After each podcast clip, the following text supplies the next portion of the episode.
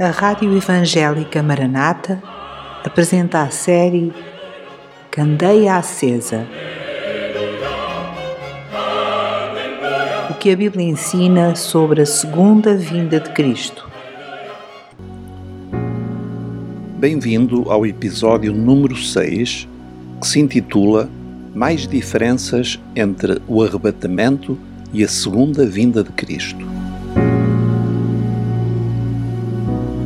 A Igreja precisa de entender o que é o arrebatamento. Precisa de estar bem segura de que o arrebatamento da Igreja não é uma doutrina pouco clara ou uma interpretação particular de um grupo, mas que se encontra claramente estabelecida nas Escrituras. Para tal, é indispensável que seja feita uma clara distinção entre o arrebatamento da Igreja e a segunda vinda ou aparição de Cristo a todo mundo. No episódio anterior apresentamos três diferenças e hoje vamos acrescentar mais algumas.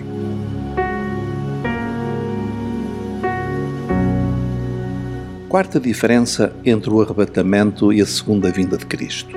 Com o arrebatamento, a Igreja é retirada da terra. As trevas deixam de ter a oposição e a restrição ao mal que o Espírito Santo opera através da Igreja. Isto significa que a terra ficará à mercê de Satanás até ao dia da volta de Cristo.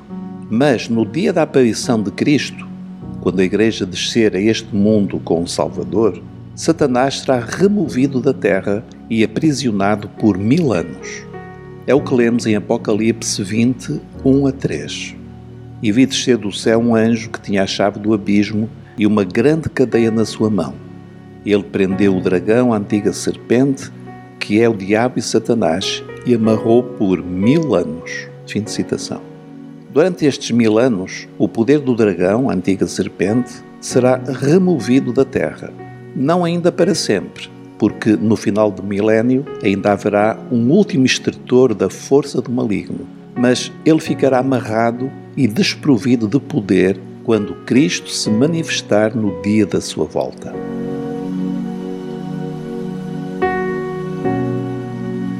Quinta diferença.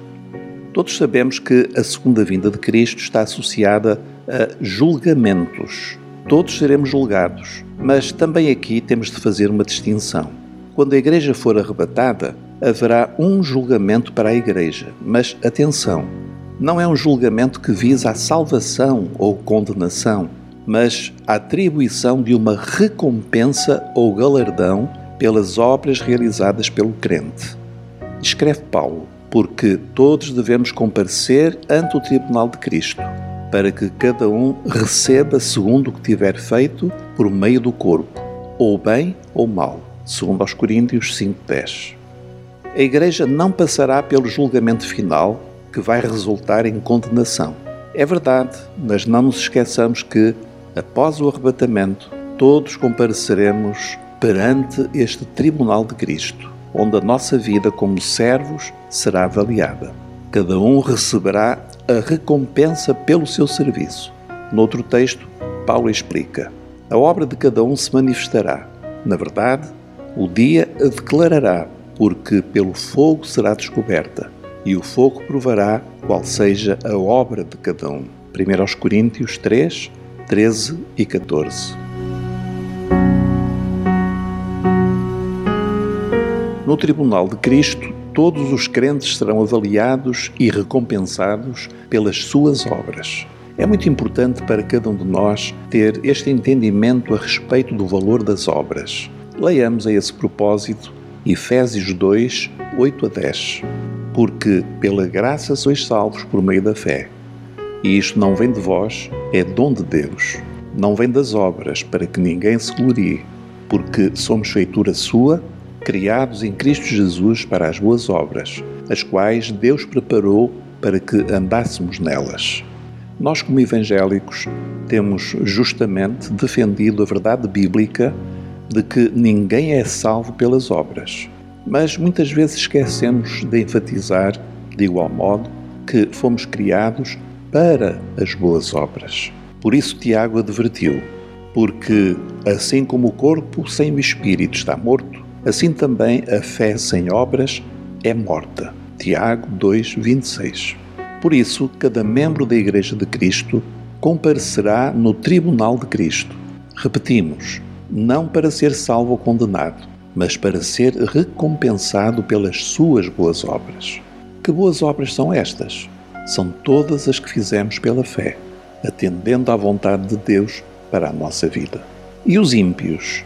Esses serão julgados mais tarde, depois da aparição de Cristo na Terra, haverá outros julgamentos que culminarão, já depois do milénio, no julgamento descrito em Apocalipse 20 e que é conhecido como o juízo do trono branco.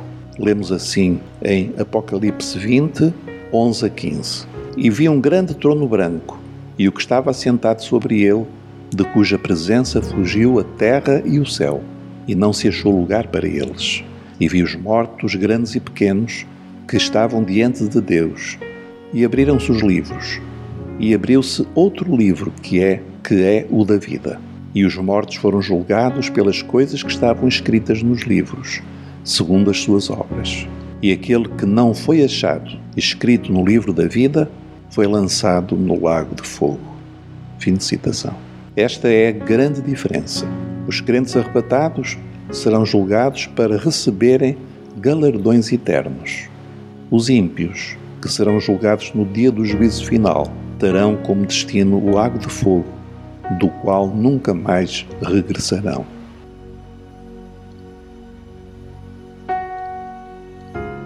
Então, meus irmãos, estas são algumas das muitas diferenças entre duas fases da segunda vinda de Cristo: o arrebatamento, quando a Igreja vai ser levada nas nuvens, e a aparição do Senhor, visível a todos os habitantes da terra.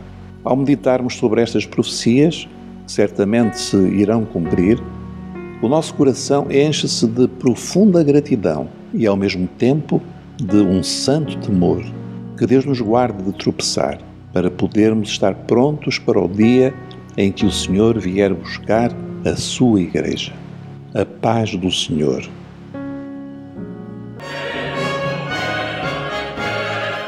Acabou de escutar um episódio da série Candeia Acesa apresentado pela Rádio Evangélica Maranata. Aquele que testifica estas coisas diz: Certamente cedo venho. Amém. Ora vem, Senhor Jesus. Maranata, o Senhor Jesus vem.